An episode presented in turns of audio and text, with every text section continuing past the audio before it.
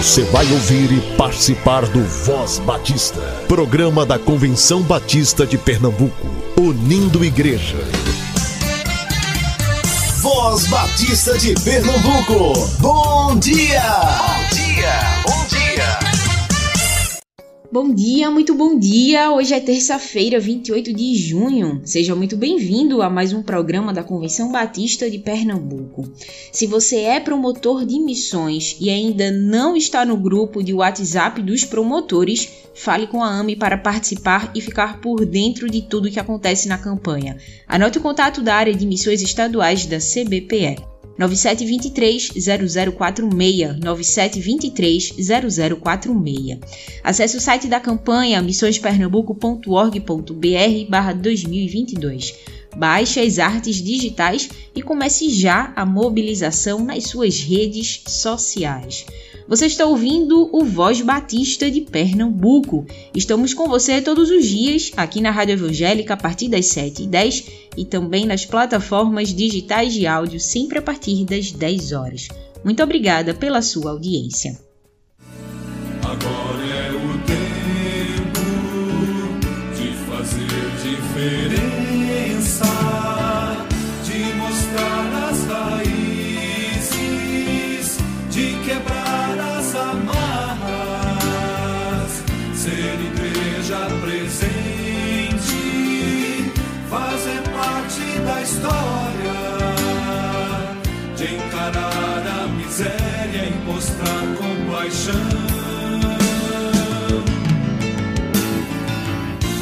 avançar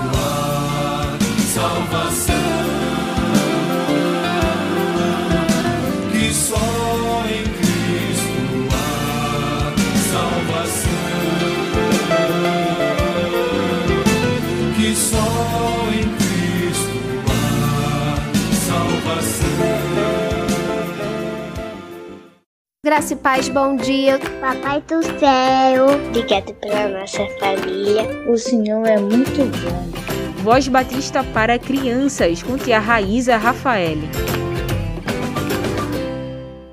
Olá, crianças, graça e paz, bom dia. Eu sou a tia Raíza. Vamos falar com o Papai do Céu?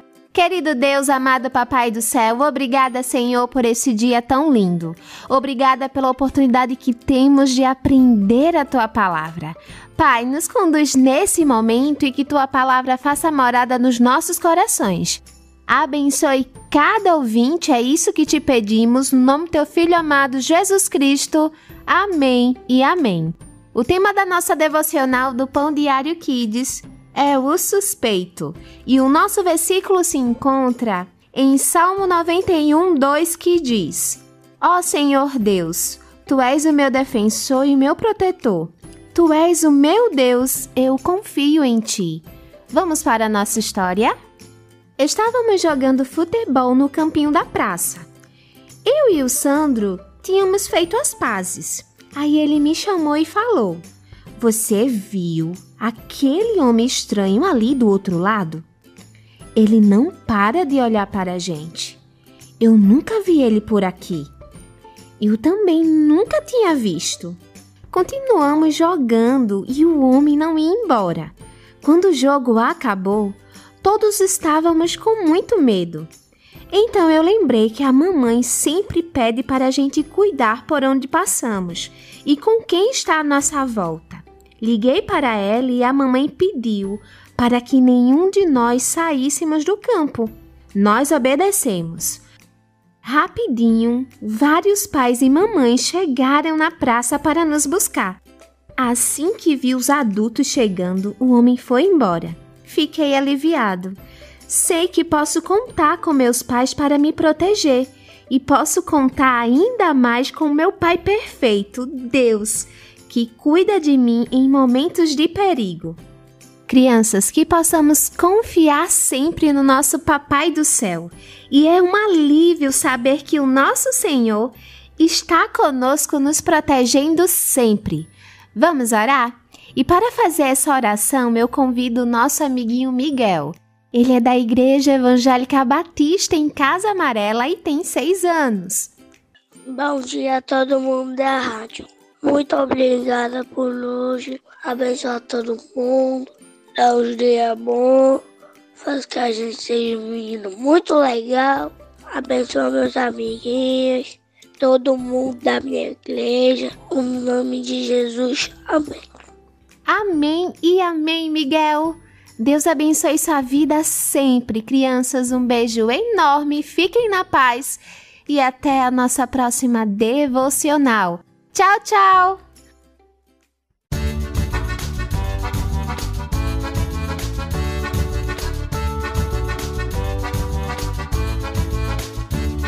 Lá vai o profeta Balaão pela estrada, contratado pelos inimigos.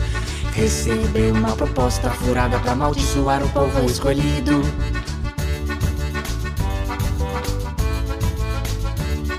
Lá vai o profeta Balaão pela estrada, contratado pelos inimigos. Recebeu uma proposta furada pra amaldiçoar o povo escolhido. Deus disse pra não ir, mas no fundo, no fundo ele queria, pois dinheiro receberia. Mas Deus disse só pra sua voz ouvir.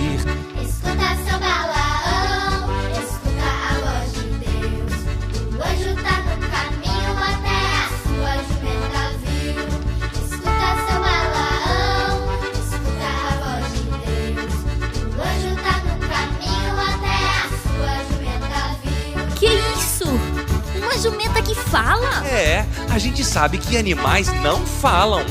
Mas Deus tentou de todos os jeitos avisar Balaão pra não ir amaldiçoar o povo de Israel. Mandou sonhos e até um anjo pra impedir o caminho dele. E fez a jumenta falar pra ver se Balaão entendia a mensagem. Escuta seu Balaão, escuta a voz de Deus. O anjo tá no caminho até a sua jumenta viu. Escuta seu Balaão, escuta a voz de Deus.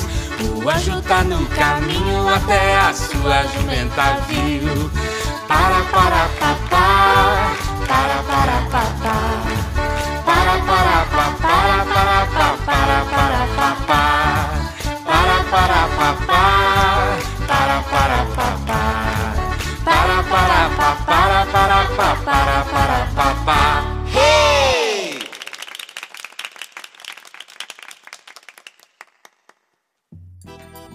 A Juventude Batista de Pernambuco está engajada na campanha de missões estaduais também. A Jubap preparou um conteúdo devocional sobre o tema que já está disponível no site da campanha missõespernambuco.org.br 2022 para você baixar e refletir sobre os desdobramentos de ser um agente de reconciliação. Aqui no Voz Batista você acompanha as devocionais em áudio. Paz, irmãos. Meu nome é Lucas Soares do Nascimento. Eu sou membro da Primeira Igreja Batista em Rio Doce e estou aqui para compartilhar com os irmãos uma devocional cujo título é A Promoção de uma Cultura de Paz. O interessante, irmãos, é que Jesus é notadamente conhecido por cristãos e não cristãos por propagar a paz. E seguindo seu exemplo, pessoas desempenharam ao longo dos tempos relevantes papéis na sociedade. Destaco aqui Gandhi e o grande pastor batista Martin Luther King. Mas para além das manifestações externas, para além de caminhadas, para além de qualquer ação externa, devemos pensar sobre o estado sadio de homem e mulher consigo mesmo, pois a desordem exterior é um reflexo do caos interno. Tiago, em sua carta, escreve dizendo que as guerras e desentendimentos têm origem no perturbado interior do homem, que por autoestimar-se, homem e mulher arrogaram-se superior aos outros. Nações subjugam outras nações e criam para si uma natureza contrária à criada por Deus. Não conhecer a dimensão dessa rebeldia é liquefazer a obra redentora de Cristo. Não se engane, irmão. O pecado da humanidade é uma declaração de guerra a Deus, um Deus santo. E Paulo escrevendo aos Coríntios, ele diz assim, ó, que nós éramos inimigos do Senhor. E para o nosso terror, Deus se pôs a guerra contra nós.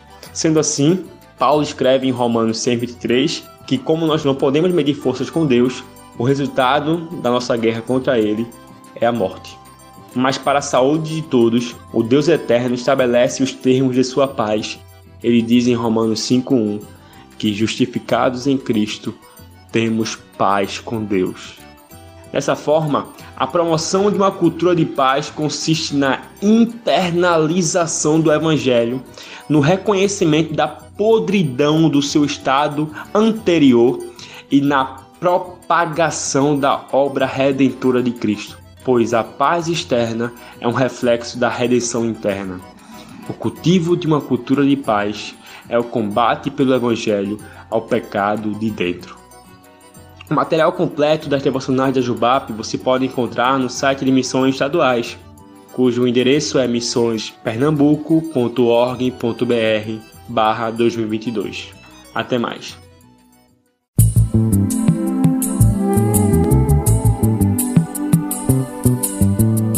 Voz Batista de Pernambuco. Entrevista.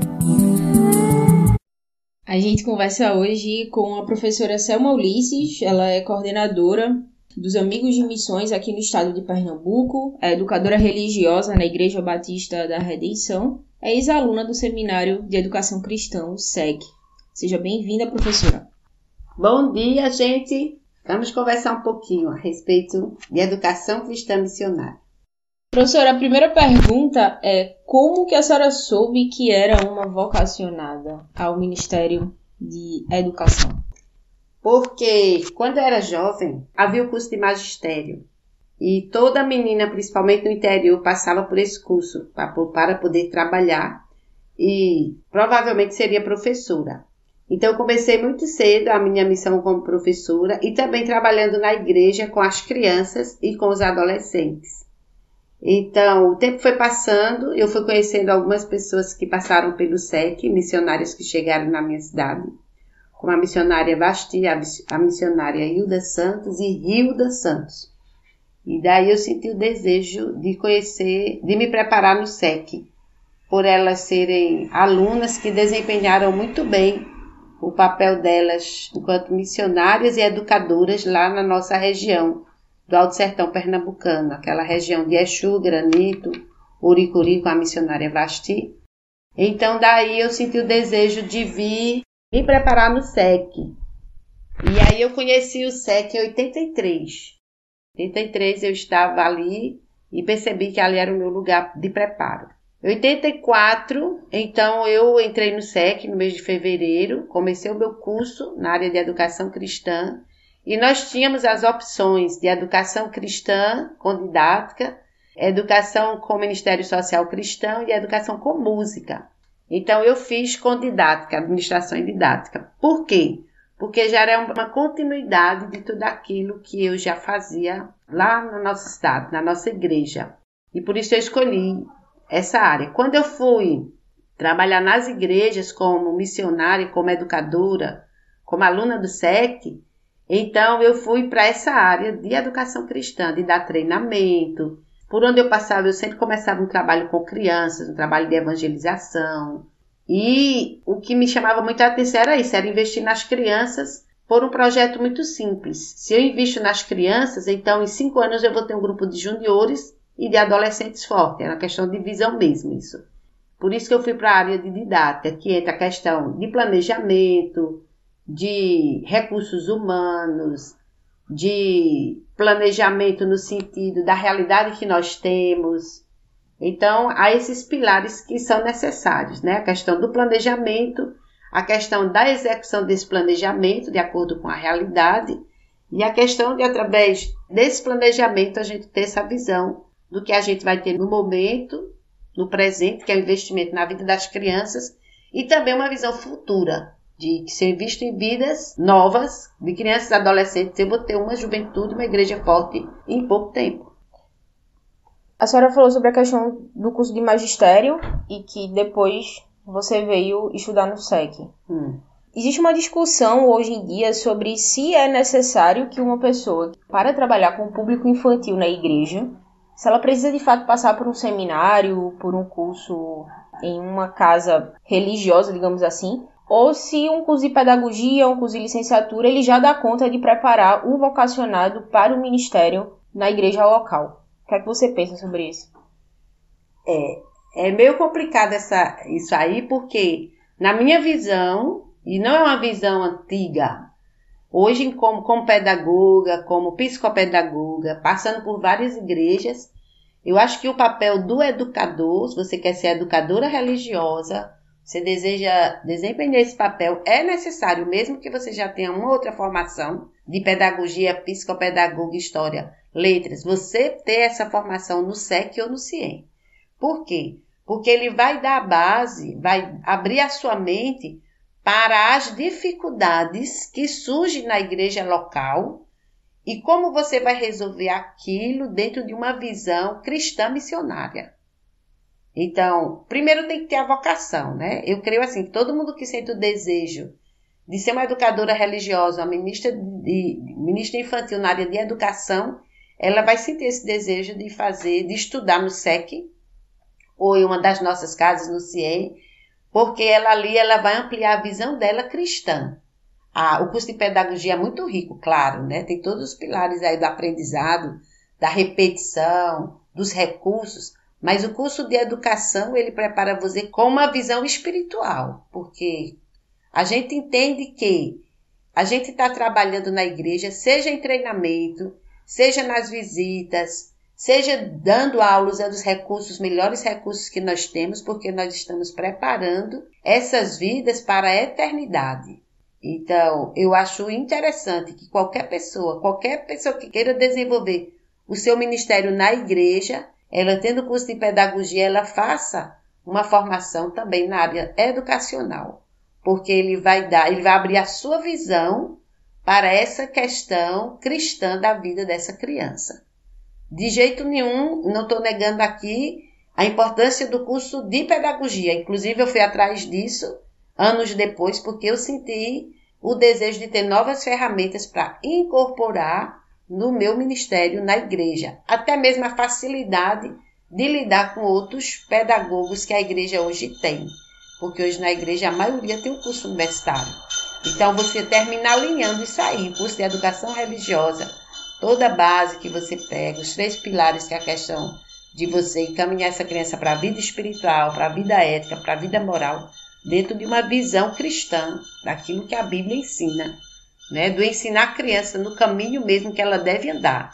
Ela vai ser influenciada por outros caminhos, mas ela tem um caminho a seguir. Então, na minha visão, acho necessário sim o curso de educação religiosa, junto com outra formação, para você assumir esse ministério se você quer mesmo ser uma educadora religiosa. A gente está, professora, na reta final aí do mês de junho, tem sido um mês de campanha de educação cristã. E aí é um mês em que as igrejas elas chegam junto, né, e elas conseguem levantar oferta para apoiar as nossas casas de educação, que é o SEC aqui no Recife e o CIEM no Rio de Janeiro você tem acompanhado ao longo de vários anos essas campanhas, uhum. como que elas acontecem é, e a mobilização das igrejas. Qual é a importância que você vê da gente ter um período de pensar e refletir sobre a educação cristã e qual a importância das igrejas apoiarem essas casas? Como é que você enxerga essa relação da igreja local que às vezes já tem a sua educadora, às vezes ela nem precisa, né? Assim, atualmente falando do SEC, porque ela já tem o seu corpo de ministros, mas ela como ciente apoiador dessas casas. Como é que você enxerga essa relação da igreja local com essas casas de ensino?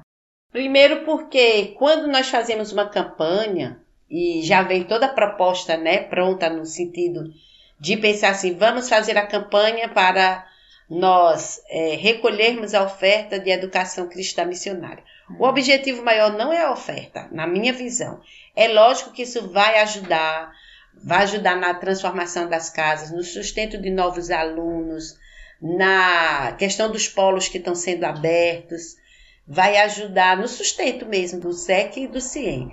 Mas o mais importante na minha visão é que essa nova geração, principalmente as crianças, os amigos de missões, elas vão ter uma noção de que elas estão contribuindo para um lugar onde amanhã elas poderão ser alunas desta casa. Então, quando a gente faz a campanha e fala para as crianças, os amigos de missões, da importância do SEC, do CIE, eles vão crescendo com essa cultura, hum. com esse conhecimento. E se eles vão migrar para os embaixadores e mensageiras, eles vão ter curiosidade. Que casa é essa? Principalmente hoje no SEC, que nós aceitamos tanto meninas quanto meninos para preparar para a obra de educação cristã ou a obra missionária. Então, primeiro, a primeira coisa que eu vejo é que se faça uma campanha de envolvimento da importância que é essas casas, qual a missão que elas têm, que é exatamente de preparar. E orientar a líder ou as crianças a orarem por essas duas casas para que elas continuem servindo, talvez essas crianças que estão orando hoje. E aí a campanha tem várias mobilizações. Tem igreja que faz cantina, tem igreja que faz bazar, como a igreja de redenção, para a gente ter oferta. Tem igrejas que vendem bolos, tem igrejas que mobilizam de várias formas para que essa campanha envolva toda a igreja, né? E é interessante a gente pensar que a campanha não é só para as mulheres da igreja. Toda a igreja deve se envolver, assim como se envolve para as outras campanhas de missões estaduais, missões nacionais e missões mundiais.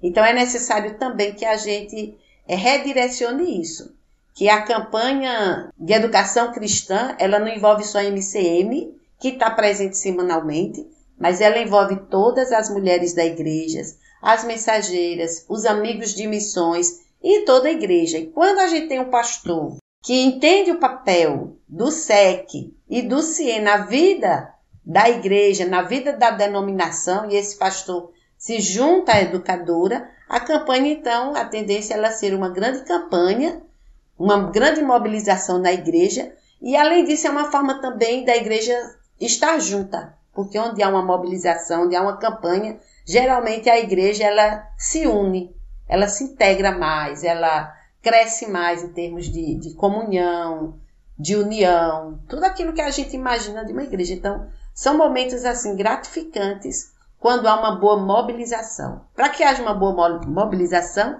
é necessário que haja um planejamento dessa campanha com antecedência. No planejamento da igreja anual, já está esse planejamento de como vai ser cada campanha. Campanha de educação cristã e as outras campanhas que virão.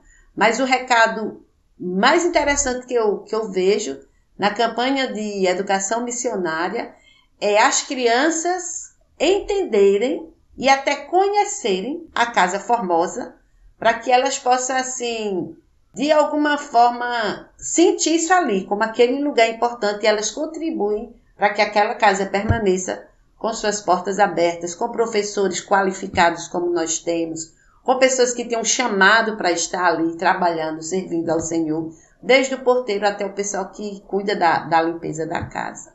Então, eu acho a mobilização mais importante. Lógico que quando chega o dinheiro, a oferta vai resolver muita coisa. Mas o mais importante que eu acho é a marca que fica na vida das crianças, dos adolescentes, dos jovens e muita gente da igreja conhecer a Casa Formosa. Porque às vezes acontece da pessoa estar tá na igreja há algum tempo e não conhece. Uhum. Não tem ideia do que é educação cristã missionária. Né? Então, é uma forma de, nessa campanha, através das mensagens, dos estudos semanais da MCM, das mensageiras, dos amigos de missões, dos próprios embaixadores entenderem a proposta que o SEC tem, que é preparar jovens, adolescentes e até profissionais que já se aposentaram, que queira fazer um curso para melhor servir ao Senhor, o SEC dá essa possibilidade de você crescer. Então não é só hoje só para jovens, é para quem desejar servir melhor, uma líder de MCM, um líder de uma líder de mensageiras do rei, uma líder de criança, uma líder de, da idade feliz, da mulher né, que precisa também ter um trabalho direcionado para elas, para esse grupo mais experiente. Eu tenho uma última pergunta a fazer, que é sobre a nossa crise vocacional. É, quando a gente ouve a história de vocês, né, ex-alunos do SEC que vieram ao seminário com 18, 19 anos e você já tem uma trajetória de anos aí servindo na área da educação e a gente olha para a geração atual, existe uma diferença grande desse fluxo, né, de alunos que estão nas casas. E aí eu falo do SEC, falo do CIEM, falo do, do seminário teológico. Como é que a gente, enquanto igreja, lida hoje com essa questão da crise vocacional? Como a senhora falou, seja entre os jovens, que é essa fase inicial da vida, né, onde se faz as principais escolhas para o, para o futuro, seja uma crise vocacional entre os adultos também, que muitas vezes tem essa disponibilidade hoje de tempo, porque já se aposentaram, já estão mais estabilizados, mas ainda assim não se envolvem com a causa do reino. Como é que a senhora enxerga essa crise vocacional? Como é que a gente chegou aqui e algum lampejo de como sair dela? Eu vejo que houve uma mudança muito grande na proposta da igreja durante esses anos. Então, se deixou de ver que a missão da igreja é missões. A missão da igreja é preparar vidas para servir ao Senhor. Então, quando um filho chega e diz assim, mãe, eu quero ir para o seminário, a mãe vai dizer, faça logo um curso universitário, né? Quando, algum tempo, é quando, quando o jovem dizia assim, pai, mãe, eu pastor, eu quero ir para o seminário, o pastor dava aquela, né, aquela maior força, a liderança se sentia feliz porque na igreja dele, poxa, tem cinco, seis seminaristas. E isso, de alguma forma, eu sinto que mudou, porque mudou a visão da liderança também. Né? Hoje a gente deseja que o filho tenha a sua profissão, a sua realização. E esquece que a missão precisa ser cumprida por alguém que é chamado por Deus. Então, os vocacionados estão nas nossas igrejas, sim. Cada igreja tem vocacionados. Só que às vezes eles estão adiando isso. E às vezes eles se frustram. Por quê? Porque na juventude você tem a possibilidade de vir para qualquer casa de preparo e na sua caminhada você vai ter oportunidade de fazer os cursos que você deseja. Mas às vezes o chamado que você tem é para aquele momento. Você quer se preparar e dar a resposta para aquele momento. Então, o que, o que eu vejo que houve essa quebra foram essas duas coisas. Primeiro, mudou-se a visão, com vários tipos de igrejas, de pensamentos que nós temos. Precisamos entender, voltar a entender o que é uma igreja batista, mesmo na sua autonomia de liberdade é, congregacional, ela deve continuar sendo a igreja batista, de incentivo, inclusive, à missão. E para se fazer essa missão é necessário um preparo. E as nossas instituições, elas estão preparadas para ajudar esse jovem a se encontrar nessa sua caminhada. Então, nós precisamos voltar a isso, a, investir nos amigos de missões, a investir nas nossas mensageiras, a investir nos nossos embaixadores, a mostrar para eles a importância do papel deles no mundo. E, independente da sua caminhada, eles, aqueles que são vocacionados, cumprir realmente o seu chamado. Não deixar que essa chame apague. Então, nós precisamos resgatar isso. Hum, deixar para, claro para o nosso jovem, nosso adolescente, que ele não vai perder tempo em parar um tempo para se preparar para fazer o trabalho. Não, ele vai ganhar tempo. Por quê? Porque o SEC, o CIE, o próprio seminário, ele, quando o jovem passa por lá, ele vai enfrentar a universidade com muito mais maturidade. E ele vai estar tranquilo porque, primeiro, ele cumpriu aquilo que o Senhor colocou nas mãos dele. Aquela, assim, aquele simples versículo: buscar primeiro o reino de Deus e as outras coisas serão acrescentadas. Então, nós, enquanto líderes, enquanto educadores, enquanto pastores, precisamos incentivar. E também tem outra coisa, mostrar o lado positivo desse vocacionado, porque muitos vocacionados deram certo no seu ministério. Uhum. E às vezes o jovem, o adolescente, ele escuta muito só da coisa negativa, de que alguém se desgastou, alguém. Não, tem muita gente que deu certo. Tem muita gente que dá certo. Então, é voltar essa credibilidade é, é deixar que os nossos jovens, nossos adolescentes sonhem sim em realizar a missão. E eles vão estar felizes porque eles vão estar dentro da vontade de Deus. Então falta esse resgate. Precisamos pensar, enquanto batistas, o que é que nós estamos fazendo com essa visão que nós, enquanto líderes, estamos passando para os nossos jovens e adolescentes. Por quê? Porque se um jovem vê um pastor feliz na sua missão, realizando a obra, ele vai inspirar outros. Se nossos jovens vê uma educadora feliz, cumprindo a sua missão, um ministro de música, ele vai se inspirar, ele vai entender, poxa, Deus realmente faz as coisas certas. Então falta, a gente precisa voltar a isso com urgência para que as novas gerações continuem fazendo até melhor do que o que nós estamos fazendo hoje. É necessário a gente pensar nisso, ter fé, ter coragem, capacitar a turma, incentivar, fazer as nossas reuniões de jovens, de adolescentes da melhor forma, ter líderes inspirativos nessas áreas, para que outros sejam inspirados. Porque todos nós que viemos ao seminário fomos inspirados por pessoas, né? Por pessoas que serviram. Eram pessoas perfeitas? Não. Mas eram pessoas que levavam a sério a missão e se sentiam felizes com essa missão.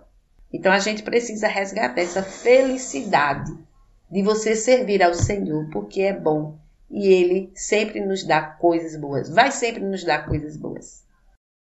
Tem mais alguma coisa que a senhora queira acrescentar? Que vale a pena investir na igreja do Senhor, na nossa juventude, nas nossas crianças e fazer com alegria o que o Senhor coloca nas nossas mãos, não com lamúrias. Pensar sempre no que deu certo, porque o que não deu certo a gente conserta, conserta lá na frente ou conserta depois. Mas assim, valorizar o que dá certo na igreja do Senhor Jesus e na, nos nossos pequenos grupos. É isso que tem que, que resgatar e acreditar que o Senhor está conosco, que a missão é dele. É isso. Amém.